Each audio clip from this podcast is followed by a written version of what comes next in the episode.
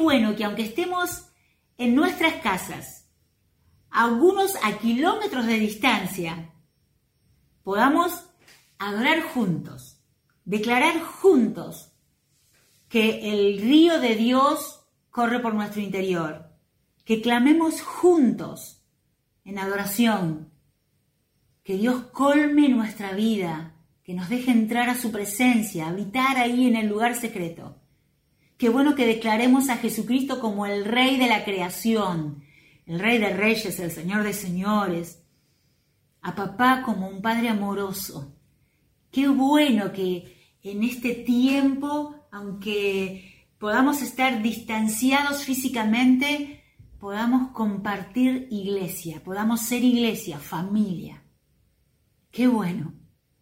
Yo estoy muy feliz de poder compartir con ustedes eh, cada semana y durante la semana eh, a través de videos de adoración, los videos de los peques, los chicos cantando, pintando, em, palabras de los pastores.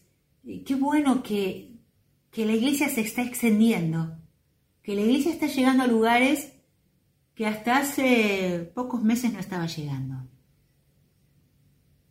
Creo que es una gran oportunidad. Y creo que no debemos desaprovecharla. Hay un pasaje que quiero compartir hoy. Y es el pasaje de Segunda Reyes 4 y habla de un matrimonio. Este matrimonio em, recibía eh, cada vez que el profeta pasaba por la ciudad donde ellos vivían, que era la ciudad de Sunem, recibían a Eliseo y a Gessi y los invitaban a comer. Los invitaban, no sé si a almorzar, a cenar, seguramente una buena mesa, un buen vino, eh, y así le daban oportunidad de poder descansar. Ellos bendecían a Eliseo y a su siervo. Pero se dieron cuenta que podían hacerlo mucho mejor. Entonces la mujer tuvo una idea y le dijo al esposo, mm, amor, porque lo tiene que haber tratado con amor para lo que le iba a decir, ¿eh? eh amor, ¿qué te parece si remodelamos la casa? ¿Te parece? Está bárbara la casa. Mira, Compramos el televisor más grande. Eh, el sillón lo reacomodamos y quedó buenísimo. La habitación está bárbara. ¿Qué es lo que querés remodelar? Entonces ella le dijo, mira, estoy pensando en esto. Y dice, la mujer le dijo a su esposo, segunda Reyes 4 en el versículo 9, la mujer le dijo a su esposo, Mira, yo estoy segura de que este hombre que siempre nos visita es un santo hombre de Dios. Hagámosle un cuarto en la azotea y pongámosle allí una cama, una mesa con una silla y una lámpara.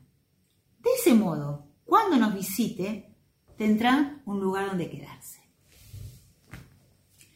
Me gusta mucho este pasaje, me gustan mucho este, estos dos versículos, porque habla con toda claridad de que nosotros bendecimos y ellos bendecían este matrimonio al profeta, pero que sabían que podían hacerlo mejor, que podían remodelar su casa. Remodelar significa albañiles, polvo, golpes, em, pintura, eh, nuevas medidas, eh, repensar em, la rutina de la familia, em, a ver si le hacemos el cuarto con la ventana al oeste o al norte para que tenga mm, más luz, entre más el sol, em, le ponemos una cama, le ponemos este acolchado. Ellos tuvieron que invertir tiempo para bendecir a Eliseo. Y lo hicieron porque sabían que eso estaba bien, que eso era bueno. Y es nuestra identidad natural en la iglesia. pero también este es un tiempo especial donde nosotros tenemos que redescubrir de qué manera remodelar la casa, remodelar las redes y el trabajo con los niños, remodelar el contacto con los matrimonios, eh, remodelar y afianzar el trabajo con los jóvenes, todas las áreas, el área social, todo. En este tiempo de cuarentena muchos eh, profesionales eh, dicen, eh, lo habrán escuchado, que mm, el aislamiento, el miedo, el temor a la enfermedad, la pérdida, el extrañar a los que amamos, pueden dejar ciertas secuelas en las familias, en, los niños, el reintegrarse, el reincorporarnos a la tarea, eh, puede traer algunas dificultades. Y algunos dicen que pueden dejar secuelas. Entonces, nosotros tenemos que afianzar y remodelar la casa para estar listos para una sociedad que pueda necesitar algo más. No solamente nuestros cultos habituales y nuestros encuentros de redes semanales. Quizás tengamos que remodelar y extender, hacer otra habitación, comprar más muebles. Sencillamente pensar en cada equipo de trabajo, de qué manera afianzar lo que estamos haciendo, lo que estamos descubriendo, esta manera de conectarnos con el mundo a través de las redes. Los que tengan que aprender eh, o eh, investigar cómo alcanzar a otros de una manera más global, los que ya lo hacen, que puedan enseñarnos y que puedan capacitarnos, pero no podemos perder esta oportunidad. No podemos volver atrás. Los músicos que están haciendo nuevas canciones, que están aprendiendo algunos trucos para ministrarnos a través de los cultos online. Bueno, ellos tienen que descubrir y redescubrir, eh, estar dispuestos a edificar otra habitación si es necesario. Eh, los líderes de red, los ayudantes de red, los grupos pequeños, se tienen que poner de acuerdo, tienen que orar juntos, tienen que pensar, ¿y ahora cómo podemos seguir bendiciendo y cómo podemos seguir atrayendo? Hay nuevos contactos. Los jóvenes con sus eh, cultos, eh, microcultos, que atraen y captan a otros jóvenes por fuera de nuestra iglesia afianzar este trabajo. No podemos volver atrás.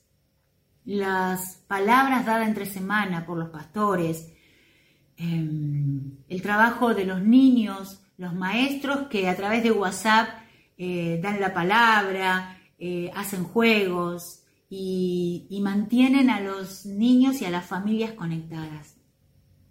Estamos descubriendo una nueva eh, manera de ser iglesia.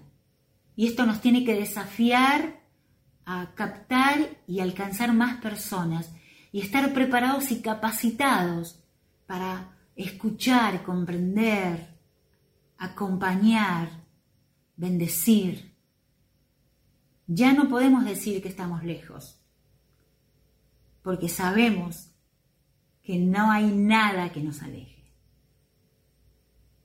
Esta palabra de remodelar tiene que quedar grabada en cada líder de nuestras redes, en cada líder de área, en cada cabeza de área, como llamamos en nuestra iglesia, los ministerios.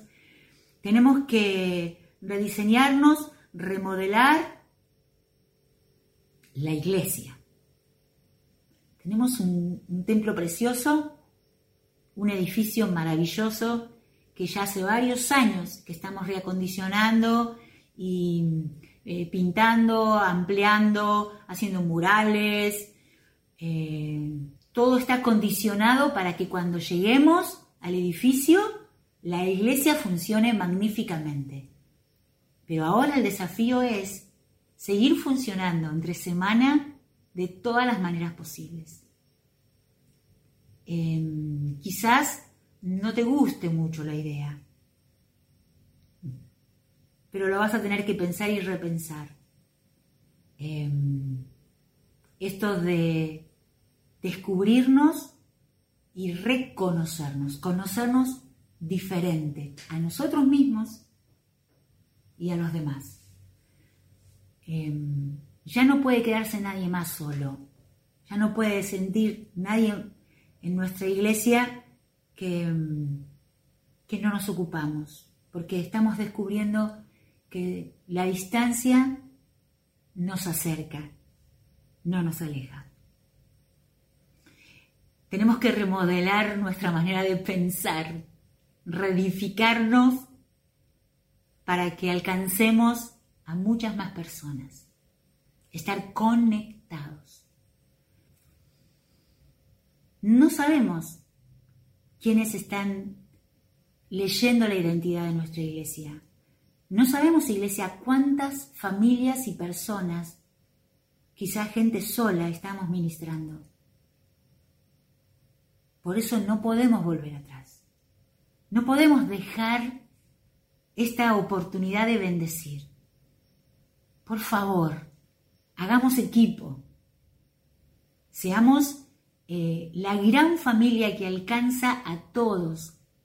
Entremos a las cárceles, em, a las escuelas, eh, a los hospitales.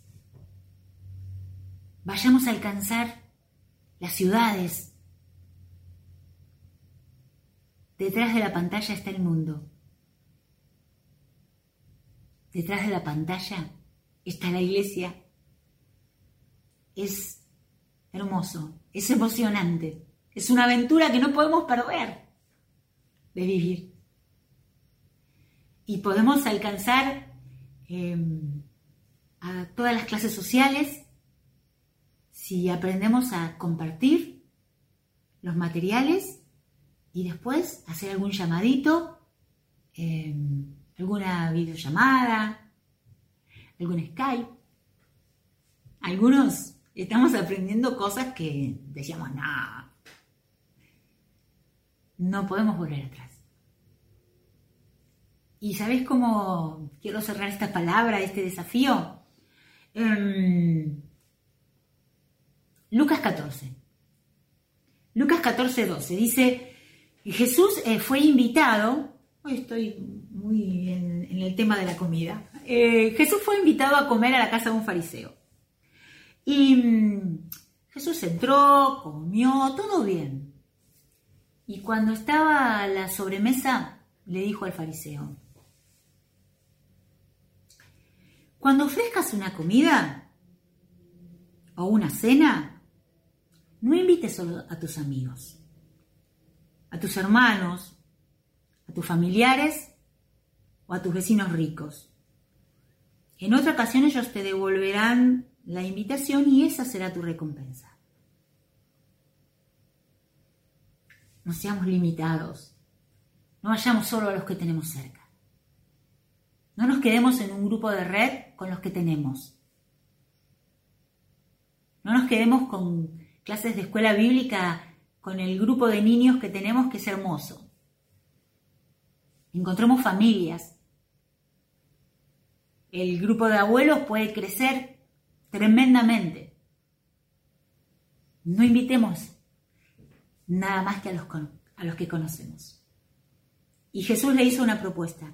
En lugar de eso, cuando hagas una fiesta, invita a los pobres, a los lisiados, a los cojos, a los ciegos, a los que no puedan pagarte, a los que nunca te enteres que vieron o escucharon lo que dijiste o lo que compartiste.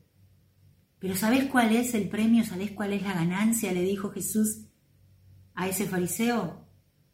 Justamente eso, el invitarlos y el compartir.